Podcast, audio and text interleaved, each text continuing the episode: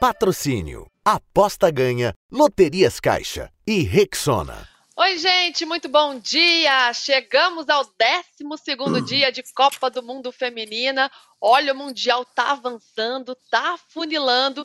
E a seleção brasileira, quarta-feira, enfrenta a Jamaica, sete da manhã. É mata-mata, precisa vencer. E atenção, hein? Podemos ter surpresa no ataque da seleção brasileira. Vamos falar sobre isso. Mas antes, Rita, precisamos falar um sobre os jogos de hoje, porque temos dois, dois confrontos definidos já nas oitavas de final. Você também pegue a sua aguinha aí para acompanhar o Joga Junto. Vem com a gente, você que estava com posse de bola. Os resultados de hoje, ó. Japão venceu a Espanha por 4 a 0, goleou esse confronto que valia a liderança do grupo C. Japão tá bombando. Também pelo grupo C, a Zâmbia venceu a Costa Rica por 3 a 1 e pelo grupo B, a Austrália saiu da Berlim dali, a anfitriã goleou o Canadá por 4 a 0. Canadá, atual campeão olímpico, está eliminado. Irlanda e Nigéria 0 a 0. E agora os confrontos que já temos pelas oitavas de final: Suíça e Espanha e o Japão enfrenta a Noruega. Bons jogos, hein? Enquete para você votar. O Brasil ainda é favorito contra a Jamaica? Diz aí, sim ou não? Então você vote, deixe seu like, se inscreva aqui no canal do All Sport e acompanhe o Joga Junto no canal do All Sport e também na versão podcast na sua plataforma preferida, juntinho com o posse de bola. Muito bem, hoje esse programa está quente. Temos um convidado super especial hoje, porque ele entende muito de seleção brasileira e muito de seleção jamaicana, então é um convidado ideal para hoje. Com a seleção brasileira feminina, ele foi prata em Atenas 2004 e levou a seleção da Jamaica masculina à Copa de 98. A gente está aqui com Renê Simões hoje. Bom dia, Renê, tudo bem? Que bom ter você aqui com a gente. Bom dia, meninas. Um prazer muito grande. E o coração aqui apertado, né? Quando saiu o sorteio, eu digo: não, Jamaica e Brasil na mesma chave, não façam isso. Mas muito para dizer a verdade, eu jamais imaginei que teríamos um último confronto tão decisivo assim entre Jamaica e Brasil, né? É óbvio que, com todo o amor que eu tenho da Jamaica, eu acabei de retornar. É, nós tivemos uma celebração dos 25 anos de classificação para a Copa e passei uma semana de homenagens na Jamaica. E digo sempre que é o meu segundo país, mas é Brasil, e hoje eu fiz questão até de botar meu agasalho de, novo, de 2004, botei o agasalho e vou fazer essa entrevista com o agasalho da seleção. Prazer estar aqui com vocês. Que bom, já sabemos de que lado você está então na quarta-feira, hein, Renê? Isso aí tá, tá definido. Sua aguinha já chegou aí para a gente começar o programa? Eu esqueci que estava conectado. A Rita vai me trazer aqui. Imagina, todo mundo, ó, eu tô com meu cafezinho, cada um pegue alguma coisa para acompanhar o Joga Junto. Laura também, Gabi, todo mundo com a água. Olha quem está de volta, Laura Luz, depois de dar uma bela chinelada. Foi conhecer uns cangurus, Laura? Por onde você andou? Quero ver se você turistou por aí na Austrália. Aí, a Eu Laura, turistei, Lu. Trabalhar que é bom nada, né, Laura? Em minha defesa, foi hoje bem cedo, antes do treino da seleção. Eu fui, eu ainda não tinha conhecido, né, quem 15 dias já de Copa do Mundo aqui na Austrália, eu ainda não tinha visto canguru, koala, e aí juntamos aí algumas jornalistas que ainda não tinham conhecido e fomos ver. Olha, o canguru me falou que tá tudo certo. Ele é tipo o povo, Paul, era o canguru Jack lá, ele falou que tá tudo certo para o Brasil passar de fase. Eu acreditei. Muito bom. Gabi Guimarães, super estilosa, como sempre. Nosso trio hoje está reunido e mais um convidado. Bom dia, seu destaque inicial, Gabi. Tudo bem, Lu? Ótimo dia para você também. Renê, prazer ter você aqui com a gente. Laura, todo mundo que está conectado. Pois é, nosso trio está de volta, joga junto com a sua formação inicial. E acho que o meu destaque vai para aquilo que a gente já vinha conversando nos bastidores: goleada do Japão para cima da Espanha, 4 a 0, campanha impecável, 100% de aproveitamento. E para mim, uma das grandes surpresas dessa Copa do Mundo até aqui, Lu. Uma grande surpresa, chega bombando esse Japão. Mas antes, vamos falar da nossa seleção brasileira, que fez o primeiro treino depois da derrota para a França e se preparando para esse confronto contra a Jamaica. Geralmente a Pia abre só ali uns 15 minutinhos, mas hoje ela deu um chorinho, deu uma colher de chá e Laura estava lá. Podemos ter surpresa, é isso, Laura? O que aconteceu no treino da seleção? Pode ser, Lu, pode ser que sim. É isso, a gente sempre tem 15 minutos, hoje a Pia deu 25 pra gente, então é aqueles 10 minutinhos a mais que a gente pôde ver um trabalho com bola. Ela fez, tá aí nas imagens para você, um treino, além, claro, da parte de aquecimento, aí já foi um 10 contra 10 ali num, num campo reduzido. E se você olhar bem, tem a maioria do time titular de colete, a maioria do time reserva sem colete.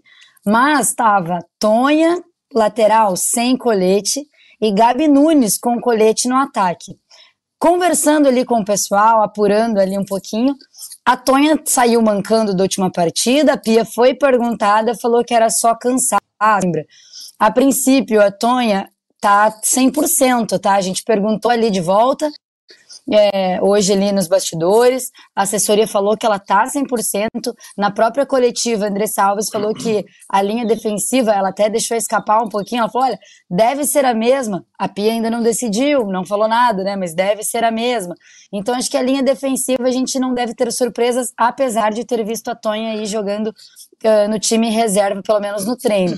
Outra surpresa justamente foi a Gabi Nunes com o colete, que seria o time então titular enquanto a Geise e a Bia, que são as especuladas sempre na titularidade da Pia, estavam é, no time reserva, sem colete. Mas eu posso ser sincera com vocês, até falei com as meninas antes. Acho difícil a Pia entregar um time assim, num treino coletivo, que ela, por livre e espontânea vontade, deixou os jornalistas ficarem mais tempo. Não acho que ela faria essa gentileza com a Jamaica, digamos assim, de entregar o time pronto. Então pode ser que seja uma surpresa. Também perguntada na coletiva sobre a linha de frente, né, do ataque hoje, a Andressa Alves, ela fala, olha, ela pode começar tanto com a Geise quanto com a Bia, mas também com a Marta ou comigo, que entramos no último jogo. E aí, como a gente, ela fala quatro jogadoras, né, a Andressa Alves cita elas quatro. E ainda a Gabi Nunes treinou como titular, a verdade é que essa segunda vaga no ataque, ao lado da Debinha, tá bem aberto, e aqui a gente pode até discutir, né, quem seria a melhor opção aqui entre a gente. Pois é, quem deve jogar do lado da Debinha? Mas antes, vamos ouvir a Andressa Alves, o que, que ela falou sobre isso? É, a Pia acho que não decidiu ainda, é, tem mais um treino para ela poder decidir se vai ser a G, se vai ser a Bia, talvez a Marta, é, talvez eu, que entrei no jogo ali no lugar da Geise, então a gente não sabe. Eu acho que com a Bia a gente ganha a técnica, a Bia é muito técnica, consegue vir buscar essa bola e armar a jogada, e com a Geise a gente consegue ganhar a velocidade e a força dela e um contra um, que o da Geis é muito forte. Contra a França, a gente não conseguiu explorar. O primeiro tempo, a gente teve muita dificuldade de sair da marcação. É, erramos muitos passes, e isso também dificultou. Acabamos perdendo a confiança no primeiro tempo a tentar sair jogando, coisa que no segundo tempo a gente conseguiu voltar melhor, encaixar a marcação e criar jogadas. Então, acho que a diferença de uma jogadora para outra é isso. A Bia é bem, mais, é bem mais técnica, consegue vir como uma meia ali, tentar armar, e a Geise tem essa velocidade de explorar as costas da defesa. Pois é, a CBF hoje que escalou uma jogadora super cascuda para dar a coletiva, que é a Andressa Alves, e as notícias que a gente tem recebido é que amanhã será a Marta, hein? Já pensou? Seria incrível ouvir a Marta neste momento.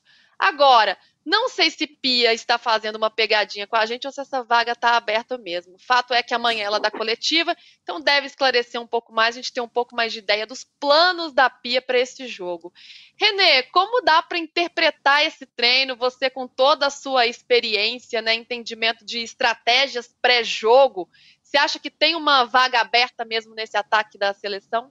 É muito difícil você falar sem estar presente, né? Porque uma equipe, você escala essa equipe em vários fatores, não é só a qualidade da jogador, né? é que as jogadoras se complementam. Há uma, uma química, há um lado psicológico muito forte nisso. Né?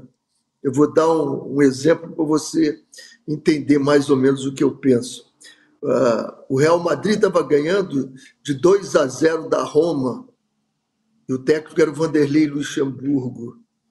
E aí, ganhando de 2 a 0, faltando 15 minutos, ele tirou o Zidane e tirou o Ronaldo Fenômeno. A Roma foi para cima e ganhou o jogo de 3 a 2. O Vanderlei acabou perdendo o emprego por causa disso. Onde é que eu quero chegar? Eu quero chegar que, independente do Zidane e do Ronaldo estarem bem ou não estarem bem, a preocupação que ele coloca na equipe adversária é muito grande. Então, as zagueiras já não largam, né? os zagueiros não largam, o meio-campo se protege um pouquinho mais. É... A seleção argentina, mesmo nos momentos em que o Messi não estava no melhor da sua forma física, o Messi estava lá. Estava lá, porque só a presença dele, você está prendendo dois a três jogadores atrás, não deixa eles vir para cima de você. Então eu falo isso por quê? Porque eu acho que em algum momento a Marta no jogo, em qualquer, em qualquer jogo que seja, contra a França, contra a Jamaica, contra quem quer que seja, o Panamá, a Marta vai deixar duas ou três jogadoras muito preocupadas. Porque a hora que a bola cair no pé dela, né?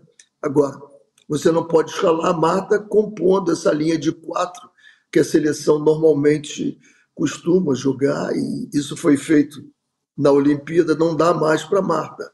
A Marta tem que ser o Messi, é aquele homem que joga ali na frente, vai encostar no centroavante, vai decidir entrando, pisando na área, né? Muito importante. E eu acho que a, a Jamaica, pela falta de experiência das jogadores e pelo momento que elas estão vivendo agora, deve estar sendo uma angústia. Elas não imaginavam chegar aonde chegaram e ainda mais chegar para jogar contra a seleção brasileira qualquer fato psicológico que você aumente essa pressão em cima dela pode causar um bom resultado. Então, eu pensaria muito, eu pensaria muito em, em, em começar com a Marta, dando esse essa surpresinha psicológica em cima da Jamaica. Eu imagino como é que essas meninas não ficariam lá atrás. A Marta, Marta, elas não iam nem chegar na Marta, né? Olha a estratégia do treinador, hein? Para colocar já uma pulga na cabeça das meninas. Gabi, precisamos vencer o jogo, né? Porque a Jamaica agora é a segunda colocada no grupo F com quatro pontos. Brasil está em terceiro com três pontos. O que você faria precisando ganhar? Ah, Lu, a gente está discutindo aí nessa mudança no ataque, essa segunda posição aí, porque de fato tem muitas alternativas. E isso é um ponto muito positivo da seleção brasileira, ter muitas opções ali na frente. A Jamaica contra a França conseguiu um, um empate, que a gente muito comentou aqui também, que foi um empate um tanto quanto corajoso, porque não só se defendeu, mas quando tinha a bola também tentava contra-atacar. Na vitória contra o Panamá, a vitória da Jamaica contra o Panamá, que é justamente o resultado que nos deixa nessa situação complicada e agora precisando de uma vitória para avançar para as oitavas de final, a Jamaica já se mostrou, na minha opinião, um pouquinho mais ofensiva Afinal de contas, estava enfrentando um adversário completamente diferente da França. Então, é, eu acho que diante do Brasil, a seleção jamaicana vai assumir mais ou menos a mesma postura que teve diante da França, porque sabe da nossa velocidade, da qualidade das nossas jogadoras pelos lados. Então, eu imagino uma Jamaica de novo mais preocupada com o seu sistema defensivo. É, eu ainda acho que a Zanerato poderia entrar muito bem nesse jogo pela questão física, por voltar para recompor nesses ataques, nesses contra-ataques meio perigosos da Jamaica, principalmente com a Shaw, jogadora que a gente está sempre destacando por aqui. Então, eu teria esse cuidado de colocar uma jogadora que consegue voltar para marcar, que é decisiva lá na frente, que consegue se proteger, parar o jogo e ver qual que é a melhor decisão ali. Não é exatamente aquela jogadora de velocidade, então eu iria com a Zanerato num primeiro momento. Acho que é um, um, um, bom caminho. Claro que o Renê tem toda a razão quando você coloca a Marta dentro de campo, coloca uma pulga atrás da orelha das jogadoras que vão ficar preocupadas em marcar, mas eu tenho a impressão de que a Marta, pela questão física e por tudo que a Pia e a própria Marta já vem falando com a gente nos últimos jogos, eu acho que ela vai acabar é, entrando mesmo da maneira como tem acontecido nos amistosos, nesses primeiros jogos de Copa do Mundo, que é mais ali para a reta final das partidas. Eu acho que é mais ou menos isso que vai acontecer com a Marta mais uma vez. Uh, em relação a Gabi Nunes, que a, a Laura trouxe pra gente, que estava ali no time titular do treino, também não acho que a Pia é boba a ponto de colocar ali já, ó, oh, gente, já escolhi aqui quem vai jogar do lado da Debinha, podem contar com a Gabi Nunes, mas eu também acho que é uma jogadora que poderia até ter sido interessante na partida contra a França, né? Pelo conhecimento dela de futebol na Europa, por ter feito boas temporadas uh, na Espanha. Eu até peguei os números dela na última temporada, com 10 gols, 6 assistências, incluindo é, a atuação dela pelo Madrid. Então, acho que é uma jogadora que seria interessante também de ver num segundo tempo. Mas eu também não começaria com a Gabi Nunes. Acho que, para as características desse jogo, a Zanerato, para mim, é a melhor opção. Laura, quero sua opinião e um feeling também do que você acha que vai acontecer. Olha, eu tô com a Gabi no sentido de quais características, né, a Pia deveria levar mais em consideração pensando no Panamá. A própria Andressa fala que no Panamá, olha que maluca, na Jamaica, a própria Andressa fala que a Jamaica não deve jogar contra o Brasil da forma que jogou contra o Panamá, que o time vai se moldar conforme seu adversário. E assim como a França, o Brasil é um time uh, superior, favorito ao jogo. E aí, o, uh, e aí, então, a Jamaica entraria diferente, né? Porque contra o Panamá, querendo ou não, entrou mais tranquila, ganhou só de 1 a 0. O Brasil já ganhou de 4 a 0 do Panamá. Então, essa foi a pergunta para a Andressa, e ela fala, então, que ela entende que a Jamaica vai entrar da mesma forma como entrou com a França, né? Ofensiva, igual a Gabi falando, que ao mesmo tempo que se defende muito bem, tenta aproveitar as chances que tem com a bola. Nesse aspecto, acredito que a Bia Zanerato teria sido uma, ser, será né, uma melhor opção pela força física, concordo plenamente com a Gabi, mas também por esse aspecto de eh, ser uma armadora de jogadas, porque o último jogo do Brasil a gente viu que o grande problema foi justamente o meio de campo, um meio de campo completamente aberto, um meio de campo desconexo.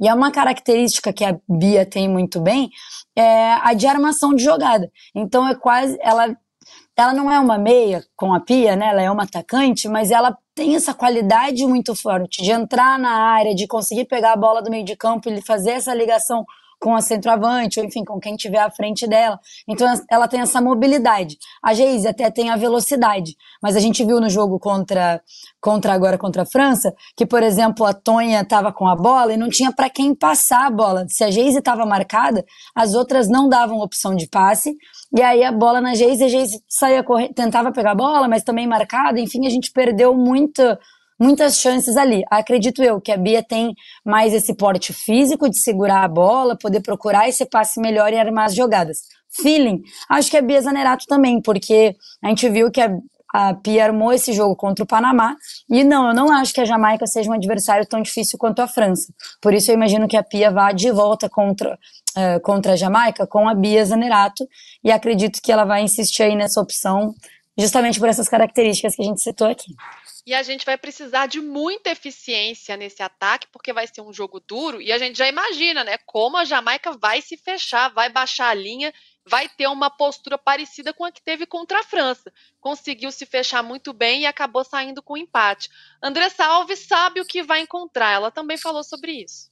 É, eu acredito que elas vão ter a mesma postura que tiveram contra a França, até porque elas jogam pelo empate, então acredito que elas vão montar duas linhas ali bem compactas e a gente vai ter que encontrar maneiras de, na nossa técnica, na nossa habilidade, criar alternativas por fora e por dentro para tentar fazer o gol. Elas não sofreram nenhum gol na competição, mas eu acredito muito no nosso ataque, no nosso meio-campo criativo, que as coisas vão funcionar contra a Jamaica. Renê, numa partida como essa, vai ser preciso também ter muita inteligência emocional, paciência, para caso as coisas não aconteçam na velocidade que a gente espera, se o gol demorar a sair, né, diante de uma retranca fechada, não tem que ter um pouco de calma? Tem que ter muita calma. E, acima de tudo, você tem que ter o meio-campo, né? O meio-campo é o centro nervoso de uma partida.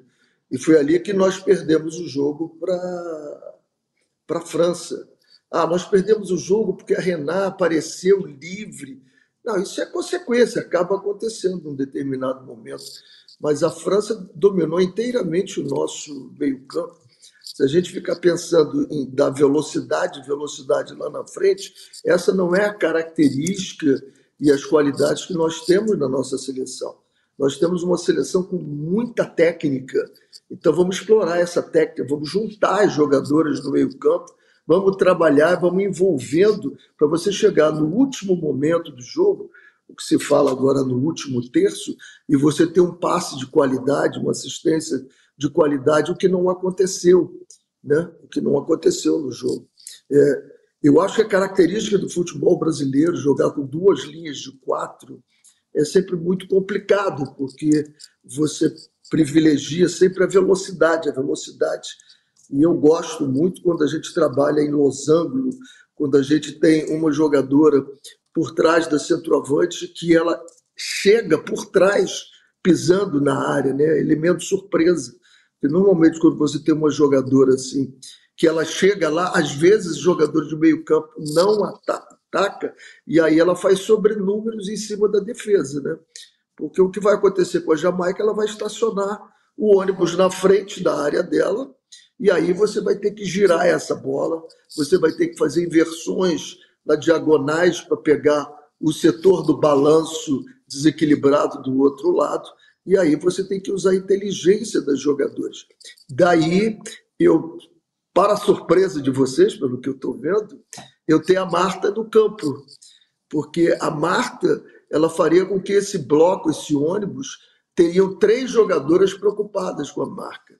E você vai abrir espaços. Ah, mas a Marta fisicamente não está boa, não está boa para fazer esse jogo louco de velocidade né, o tempo todo. Mas ser a capitalizadora ali, né, a centralizadora da bola, a bola chegar nela e ela fazer a qualidade, ela jogar mais adiantada e pisar na área, no momento ela resolve o jogo né? num passe, num gol. Então, é, tudo isso tem que ser, é, tem que ser pensado. E, e, eu não quero me contradizer com o início da minha entrevista, que eu disse: eu não estou lá, eu não sei como é que estão as coisas todas. Eu estou fazendo óbvio que eu estou falando numa tese, né? numa tese em que eu gosto muito, que é a tese do desmonte psicológico da adversária. Né? Você tem que trabalhar. O doutor Sócrates ele sempre falou que o futebol é uma guerra psicológica. Então, você tem que ganhar nessa parte do adversário. Às vezes não é na força, às vezes não é na velocidade, mas é no psicológico, você desequilibra. E ele sempre se bateu nisso, e eu me bati sempre também. Daí privilegiar as jogadoras de maior qualidade, as jogadoras que assustavam né? Eu já tive momentos de colocar um jogador dentro de campo em que ele estava 50% da capacidade física dele, mas eu sabia que a presença dele ia desequilibrar muito, muito o, o adversário, o adversário ia abrir espaço para quem estava muito bem, e dizer para ele, olha, economiza sua gasolina, você só vai usar, só vai usar seu combustível no momento exato, não, não gaste muito, não fique correndo desnecessariamente. Isso é muito importante. René, essa, essa questão emocional de fato pesa muito, né? É uma coisa para a gente ficar de olho. Mas eu queria aproveitar que você citou o gol da Renari, a gente tem repercutido muito isso, porque foi uma, uma derrota que a seleção brasileira aparentemente sentiu muito. E depois do gol dela, muito se discutiu sobre é, marcação por zona ou marcação individualizada. Alguns colocaram como uma falha da Geis e outros como uma falha da Andressa. Inclusive, a Andressa na coletiva falou sobre ser, na verdade, um erro do grupo, né? Um erro coletivo. E eu queria a tua avaliação sobre isso, porque as derrotas e aqueles gols que a gente não espera servem para ensinar algumas coisas também, porque agora a gente tem como desafio a Jamaica. Se vencermos, vamos para umas oitavas de final com um duelo já de cara difícil, né, contra a Colômbia ou contra a Alemanha, e aí mais para frente vai ficando mais difícil, mais difícil, mais difícil. Em relação a essa questão de marcação, o que você poderia explicar para a gente do ponto de vista mais técnico mesmo, já que você tem tanta é, experiência mesmo no futebol? Faltou um pouco mais de cuidado com a marcação individualizada, de olhar para uma jogadora que é diferente e ficar em cima dela, se for possível se amarrar ali no pé dela, porque contra a Jamaica, claro que são níveis diferentes, mas a gente vai enfrentar a Shaw, por exemplo, que é uma jogadora que oferece muito perigo também. No que, que a seleção brasileira precisa ficar mais atenta quando a gente fala de marcação individualizada, na tua opinião? Eu, eu diria para você que 60% dos gols acontece por erros os outros 40% é pela qualidade, a criação, né, a imaginação dos jogadores. Mas tem que ter um erro para acontecer gol, não tem jeito. E ele vai acontecer. Isso o que, que é isso? É o foco. Né? Em determinado momento, você às vezes se sente muito bem no jogo, e aí você está jogando, jogando, jogando, e você descuida né? porque eu, eu tenho que atacar me preparando para defender. E eu me defendo me preparando para atacar. E quando isso acontece e há um, uma falha nisso, é, eu estou trabalhando num projeto agora aqui com o futebol masculino da Zinzane, que é uma grande empresa de moda, e ela patrocina muito o voleibol, vários esportes, e ela montou um time. E nós já conseguimos ascender para a próxima série, e ontem estávamos disputando o primeiro jogo do título.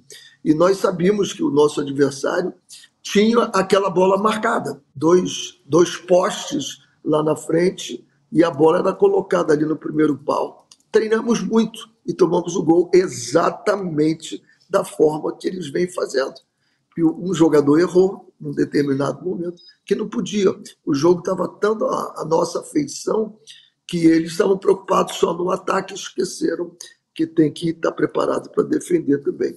Então, eu não vejo isso como nenhum absurdo, como uma falha da treinadora. Eu acredito que tenha sido muito treinada essa bola da, daquela menina, mas ali foi um negócio é, extremamente gritante, né? Como ela apareceu sozinha e as duas marcadoras, né? Tinham duas jogadoras para uma jogadora nossa e ela optou pela parte de dentro e deixou a parte de fora livre e acabou tomando gol. Qualidade da jogadora muito alta, um cabeceio incrível, que ela cabeceia para baixo. Normalmente cabeceia-se aquela bola ali reta, talvez a Tamires tirasse, que ela estava na, na bola, mas veio por baixo, não teve jogo. É, a, minha, a minha questão de, de trabalhar é o nosso meio-campo. Eu acho que nós estamos trabalhando juntando pouco, né? Tem que juntar. Futebol hoje se joga em 30, 40 metros. Você joga num campo de 105 por 68, mas todas as ações são desenvolvidas em 30, 40 metros. A gente está pela direita, 30, 40 metros, aí vai para a zona central, 30, 40 metros, vai para ali, 30, 40 metros. Então, o que, é que se faz? Quanto mais você juntar gente nesses 30, 40 metros, você sobrepõe o adversário. E eu não vi isso na seleção brasileira ainda. É, ganhamos do Panamá. O Panamá é uma seleção de, de quinta ali na CONCACAF, né? E, e contra a França, eu vi a França dominando o nosso meio-campo o tempo todo. Nós precisamos fortalecer e, e depois a entrevista da Pia foi curiosa porque ela citou duas coisas que me deixou muito preocupado, né? Nós temos que perdemos por causa da condição física da França e isso me deixou absolutamente surpreso, surpreso, depois de quatro anos, e que nós deveríamos fazer um jogo brasileiro, que é o um jogo bonito, as meninas se divertirem. Então, é, é, essa, essa entrevista foi muito marcante para mim, porque depois de quatro anos eu tenho que ter a seleção exatamente como eu quero. Eu quero. Se eu quero uma seleção física, eu vou ter uma seleção física, porque eu estou trabalhando, vou escolher as, as, jogadoras. E se eu quero uma seleção que se divirta dentro de campo, eu vou juntar elas. Vão fazer, vão brincar de roda. Vão brincar de roda. Vão juntar três, quatro contra dois, três, quatro contra um. E, e vamos juntar ali e toca a bola, porque habilidade, habilidade as nossas são melhores que todas eu me lembro que quando a gente jogava contra os Estados Unidos, eu dizia para elas: se a gente conseguir ter o foco que elas têm, porque elas são operários padrões, né? O tempo todo. Se manter o foco, mantiver o foco que elas conseguem, tecnicamente nós damos de banho nelas, de banho. Mas elas não quebram nunca, né? Elas não quebram nunca. Você pode estar tá tocando, tocando e elas estão ali que eu tenho que fazer isso em determinado momento. Se você perder o foco, elas vão fazer o gol. Renê está falando sobre a importância dessa compactação no meio de campo, que é algo que a Pia fala bastante, mas a gente não conseguiu ver em prática nesse duelo contra a França. Pensando nisso, Laura, você reforçaria o meio de campo com uma volante de mais pegada? Você pensaria nisso? Eu acho que a gente até conversou um pouquinho logo depois do jogo contra a França, Lu, ainda no calor talvez do momento, e eu comentei que talvez eu pensasse então em colocar no lugar da Adriana, por exemplo, a Ana Vitória, justamente por ela ser uma uma jogadora jovem, mais alta, com, uma, com um aspecto mais de marcação do que a própria Adriana. Não pela qualidade da Adriana, porque ela tem muita qualidade, mas ela é uma ótima meio, de meio campista que uh, armas jogadas tudo mais. E aí eu, eu pensaria numa na Vitória até para se proteger mais. É uma das opções que eu acho que a Pia tem e ela talvez tenha demorado para pensar durante o jogo da França. Não para pensar, né, mas para de fato fazer as alterações. Então, acho que é uma das opções. Eu, particularmente, é, pensaria nisso no jogo contra a França. No jogo contra a Jamaica, agora, não mudaria isso. Eu acho que o Brasil continua sim muito favorito. Eu sei que a gente estava num numa pegada, né, num clima tanto da seleção aqui, a gente muito próximo sentia isso das meninas em cada coletiva da Pia também. Uh, uma confiança muito grande, talvez esse excesso de confiança, e tendo até isso como positivo, tá? Durante o jogo contra a França, a hora que elas percebem uma muito grande os primeiros 10 minutos, elas se perdem um pouquinho, porque elas vinham muito confiantes, sabendo que esse era o momento de fato para superar a França depois de um tabu de tantos anos. Então, assim, eu acho que é uma opção da Pia reforçar o meio de campo, mas eu, Laura Luz, não faria isso contra a Jamaica. Apesar de tudo, acho sim que o Brasil é muito favorito, muito superior ao time da Jamaica, que não tem motivo para pensar em uma retranca contra a Jamaica. Pelo contrário, precisando do resultado, é claro que a gente tem que se defender, mas a gente já tem uma linha de quatro de defesa muito sólida. Então eu pensaria assim, nesse meio de campo, armador, com sempre uh, pensando no ataque até, né?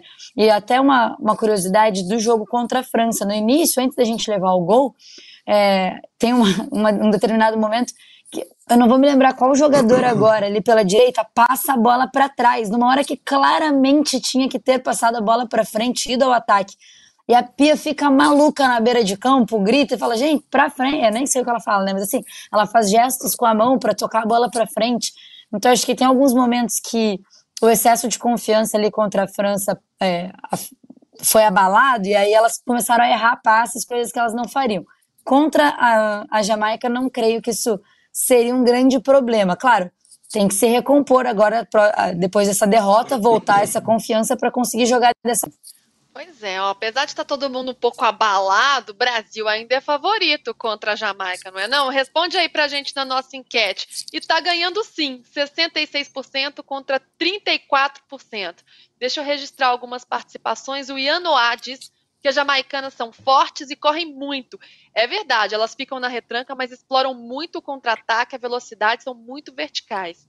E o Gilmar Gonzaga, do jeito que a seleção da Jamaica é veloz, se a seleção brasileira for para cima, vai levar uma sacolada. Calma, Gilmar, pelo amor de Deus, não fale isso não. E o Leandro Lian diz tem que ir para cima. Pois é, a gente precisa vencer o jogo. Já que estamos falando dessa seleção da Jamaica, poucos conhecem tão bem como o René Simões, futebol feminino na Jamaica começou em 91, mas elas só foram disputar a primeira Copa do Mundo em 2019 e ainda contam com doações, né? Foi criada uma fundação das Reggae Girls, que tem a ajuda, inclusive, de uma das filhas do Bob Marley. E neste ano, neste Mundial, a mãe de uma das jogadoras da Jamaica, da meia Havana Solão, ela fez uma vaquinha virtual para angariar fundos para a seleção jamaicana, tentando conseguir 100 mil dólares e agora a Jamaica fazendo bonito. Renê, você acompanhou toda essa trajetória, né?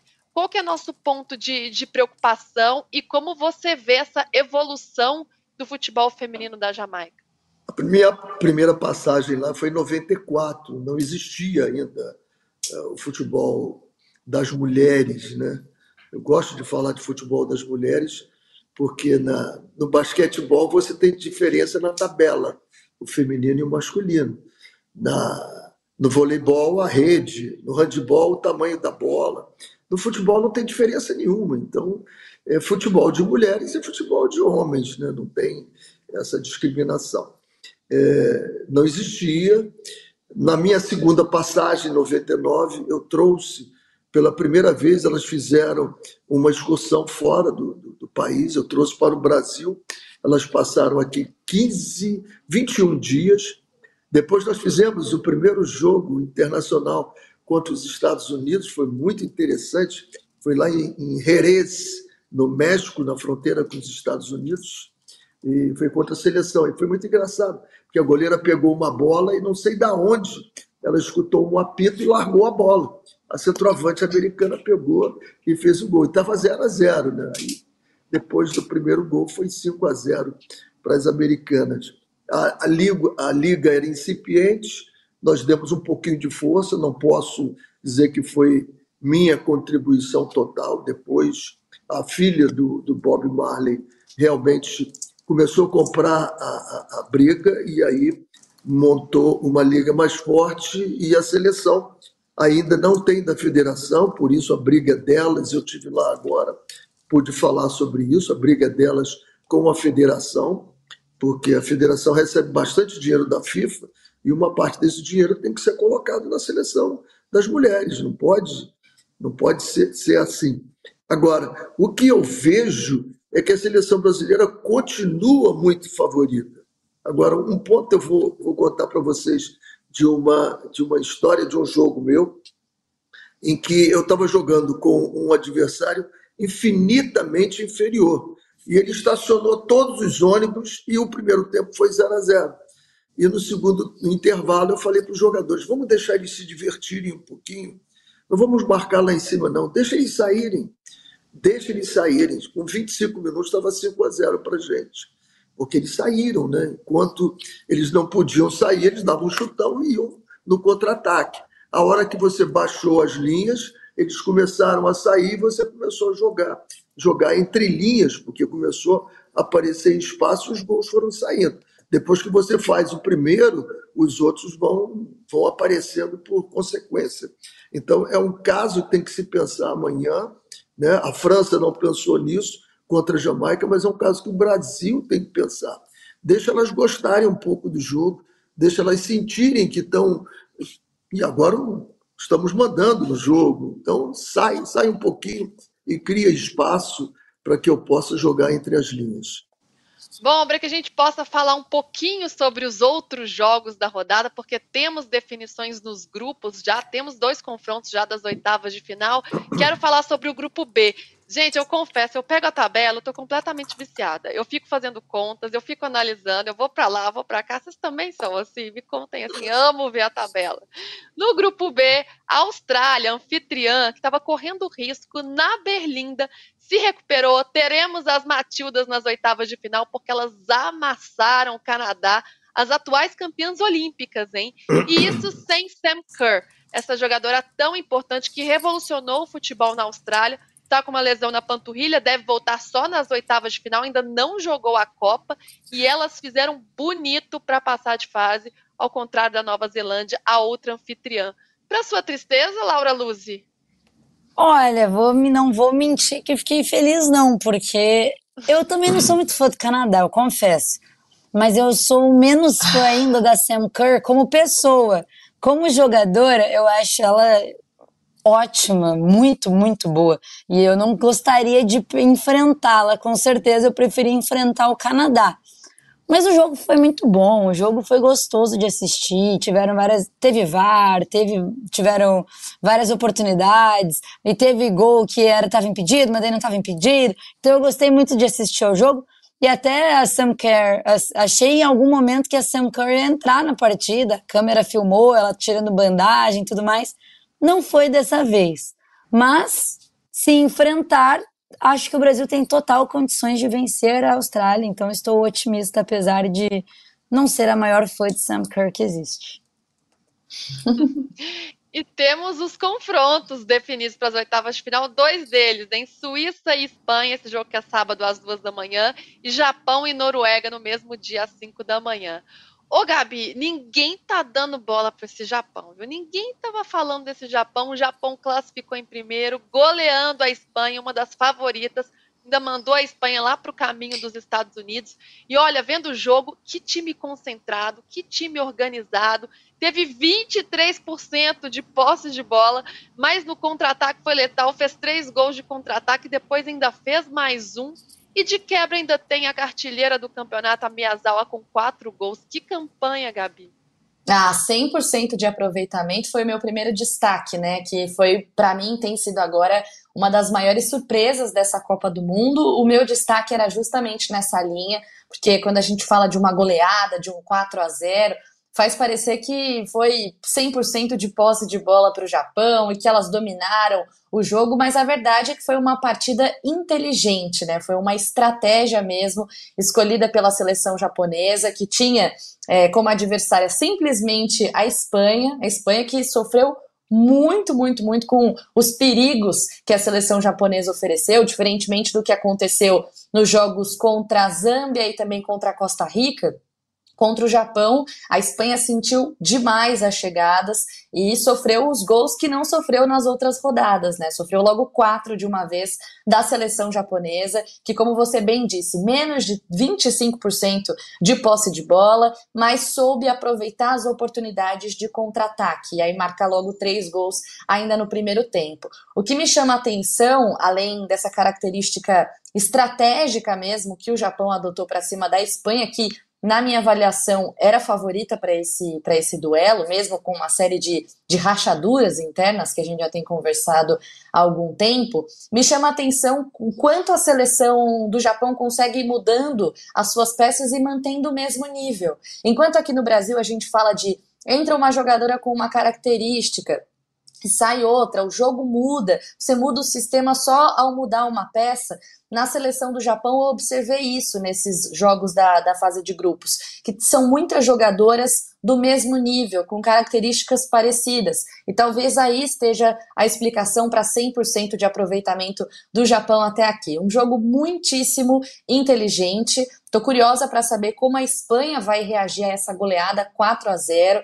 É um, um, um resultado indigesto, difícil de trabalhar do ponto de vista mental, especialmente por tudo o que essa seleção já vem sofrendo, mas muito legal ver esse crescimento né, da seleção japonesa, e eu acho que isso passa muito também pela globalização do futebol feminino, né, pelos intercâmbios que a gente tem visto aí nos últimos anos, jogadoras indo atuar na Europa, no futebol sul-americano, tudo isso vai qualificando as atletas que vão tendo mais conhecimento do esporte em diferentes partes do mundo. Parabéns ao Japão, eu adorei. Eu tô sempre torcendo para a seleção que não é favorita, não sei vocês, me deixa um pouco mais mais empolgada, mais envolvida com o jogo, e foi de fato uma partida muito legal de assistir. Japão já nas oitavas de final e simplesmente com 100% de aproveitamento. Pois é, e agora pensando já para frente, Renê, será que o Japão é favorito diante dessa Noruega? Noruega que estava lá no buraco, era lanterna, conseguiu se reerguer, mas o Japão realmente com uma campanha irretocável. E já jogo também a Espanha. Será que um resultado como esse, mesmo a Espanha estando classificada, não abala demais se sofreu uma goleada fechando a fase de grupos, não? Depende, às vezes uma chinelada faz bem, né?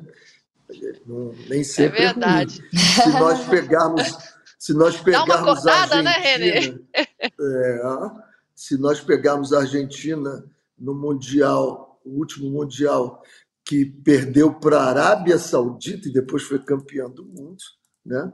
Eu vejo a Espanha como uma das favoritas, sim. Mas é, é, é a, a Gabi acabou de falar de problemas internos, não sei o que está acontecendo entre elas, esses problemas podem aí fazer com que você não recupere depois de perder, porque os dedos vão ser apontados e aí complica. Agora, se tiver um grupo firme, isso aí faz com que você se recupere.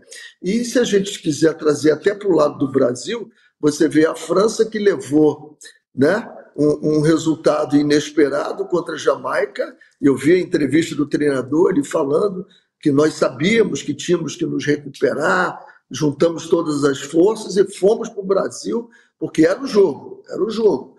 E agora o Brasil tem que fazer a mesma coisa. Né? Tem que juntar todas as forças e dizer assim: o jogo contra a Jamaica é o jogo. Agora, eu fico me colocando no lugar das jamaicanas. Né? É, eu, me, eu me lembro quando eu dirigi a seleção masculina e joguei contra o Brasil. Né? Eu joguei a Copa de Ouro nos Estados Unidos em 98 contra o Brasil. E o presidente da federação ele dizia para mim assim: me promete que nós não vamos tomar de cinco, me promete que nós não vamos perder de, de que vai ser feio. Eu digo: nós vamos ganhar o jogo, presidente, nós vamos ganhar o jogo. E aí eu tive que estabelecer uma estratégia com os jogadores, dizer para eles que a Nike estava querendo fazer um novo filme com o Romário para a chuteira dele. E ele queria fazer jogadas muito bonitas em cima da Jamaica, porque eles diziam, os jogadores levantaram, eles vão dar na orelha dele, vai quebrar e fazer tudo, porque o, o, a tensão estava no ar, entendeu? A tensão estava no ar, porque jogar contra o Brasil. E as jamaicanas não vai ser diferente, elas estão, nesse momento, elas estão muito mais pressionadas do que a, a, a seleção brasileira, eu posso garantir para vocês, porque elas estão vendo uma oportunidade que elas nunca tiveram na vida. Como é que a gente lida com isso? Eu vi a Steph Graf, Graf a, a tenista, virar um jogo em que ela estava perdendo de 5 a 2 e estava 40 a 0. Era 40 a 0. Era matar aquele, aquele ponto e acabava o jogo. E, e ela acabou virando aquele, virando, virando, ganhou de 7 a 5. Porque a outra tenista era novata. Ela nunca tinha passado aquela experiência de estar ganhando uma campeã como a Steph. Então, eu acho que a Jamaica está com um peso muito grande nas costas delas e o Brasil pode tirar proveito disso. Elas não estão jogando como vão jogar com a França soltas, leves, sem compromisso nenhum. Agora elas têm compromisso. Elas não, elas não querem se decepcionar. Isso faz toda a diferença. Então o Brasil pode tirar vantagem disso. E agora tem que ter calma, paciência, gira essa bola, rola. Não tenta ganhar o jogo logo do início. Se der para ganhar, ótimo.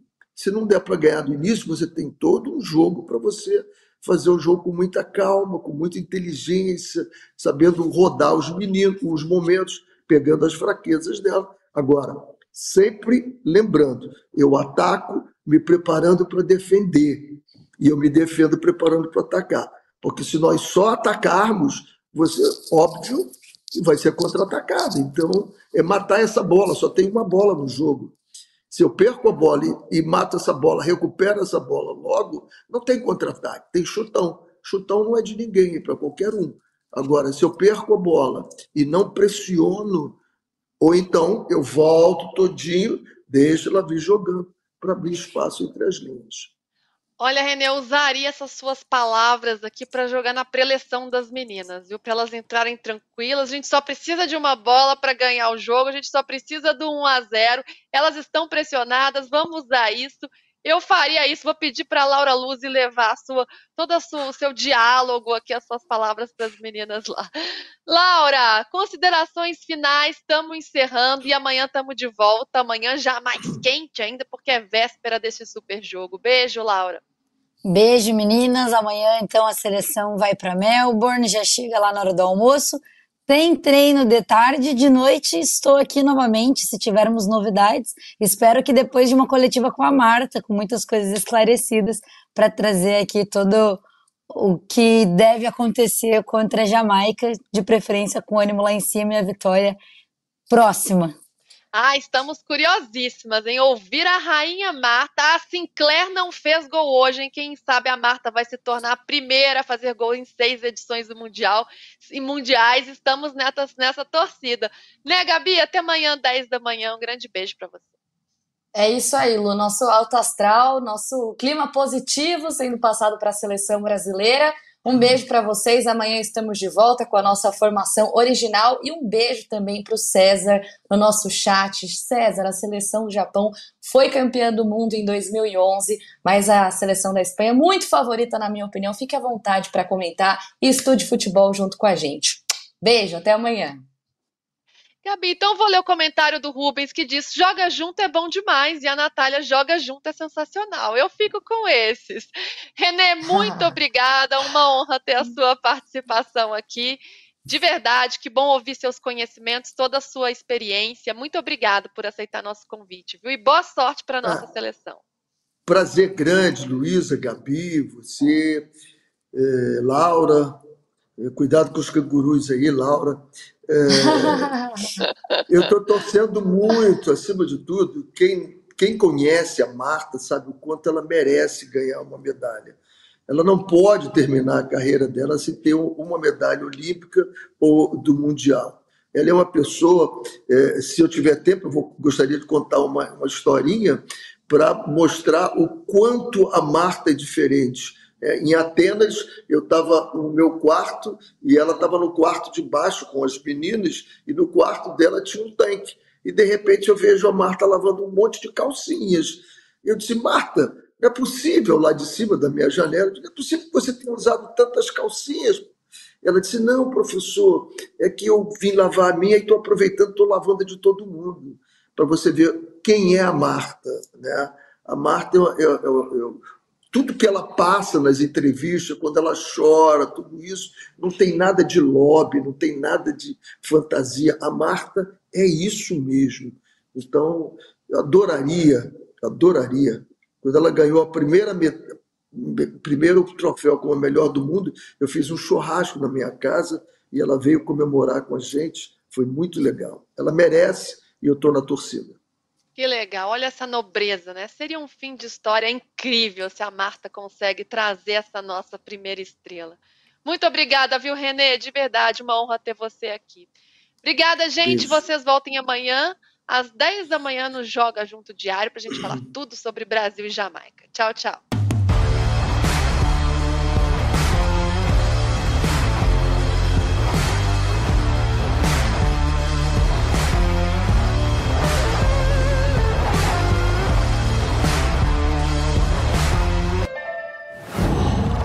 哇！